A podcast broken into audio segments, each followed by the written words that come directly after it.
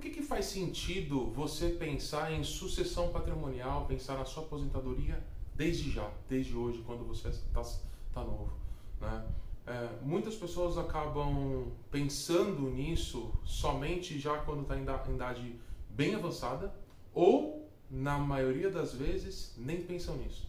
Né? Esse tipo de pensamento mórbido, ah, e o que, que vai acontecer o dia que eu vier a faltar? Né? Ninguém bate na madeira porque eu, eu não quero pensar nisso. Não, pelo contrário, você tem que pensar desde hoje. Né? E aí acaba que nós conseguimos aqui na MB4 fazer um trabalho muito próximo, não só olhando os investimentos e o quanto que eles vão render, mas é muito importante a gente saber o quanto que a família perderia de dinheiro, né, é, de, iria dilapidar patrimônio num possível falecimento de um patriarca ou de uma matriarca ou o que for.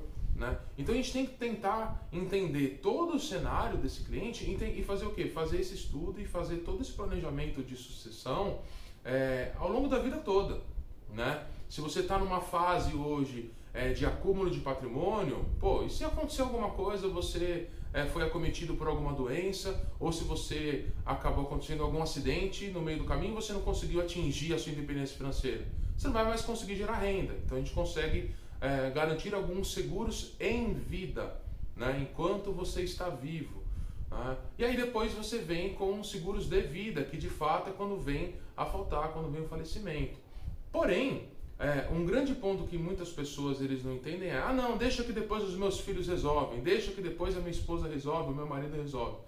Existe aí um grandes custos envolvidos na hora que você vai fazer um inventário. Né? Você tem o ITCMD, que é o imposto de transmissão, né? que você paga e então, em São Paulo é 4%, mas já tem algumas cidades acima, e em São Paulo pode chegar até a 8%, por exemplo. Tá? Então você tem, na hora que você entra no inventário, você tem custas judiciais, você tem honorários advocatícios e você tem o TCMD. Que isso pode chegar a dar em torno de 12%, 15%. Se o TCMD de fato sair de 4 para 8, pode chegar a dar quase 20%. O que, que isso quer dizer? Pô, você tinha um recurso, você veio a faltar, esse recurso ele vai entrar integralmente em inventário.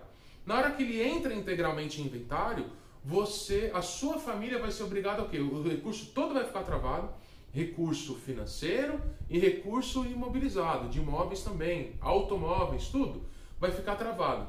Aí a família vai ter que desprender de quase 15, de 12 a 15% desse recurso que está travado para poder pagar advogado, para poder pagar ITCMD, para aí sim começar a fazer a liberação e utilização desse recurso.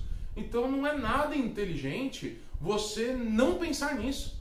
Né? É, nós, como assessores, nós somos obrigados a alertar os nossos clientes, a mostrar para os nossos clientes e ajudar eles a fazer esse momento. Se é uma sucessão é, é, patrimonial, se é uma sucessão empresarial, é, pô, você tem lá três, quatro sócios e aí você já garante que esses seguros eles acabem cobrindo as cotas do, do, do de um, um possível falecimento de um, de um dos sócios para que essas cotas já a empresa já consiga pagar os familiares, né, para a empresa não ter que desembolsar caixa para poder aí sim é, é, se endividar para poder pagar as cotas dos herdeiros e assim por diante. Então é, é um universo muito grande, é um universo onde gera muita dúvida, mas a partir do momento que você entende de fato como que nós trabalhamos essa questão de sucessão patrimonial e gestão de riscos, acaba que você tem uma assessoria muito mais completa e você tem um entendimento maior e acaba que você entende é, que é muito importante você pensar no agora,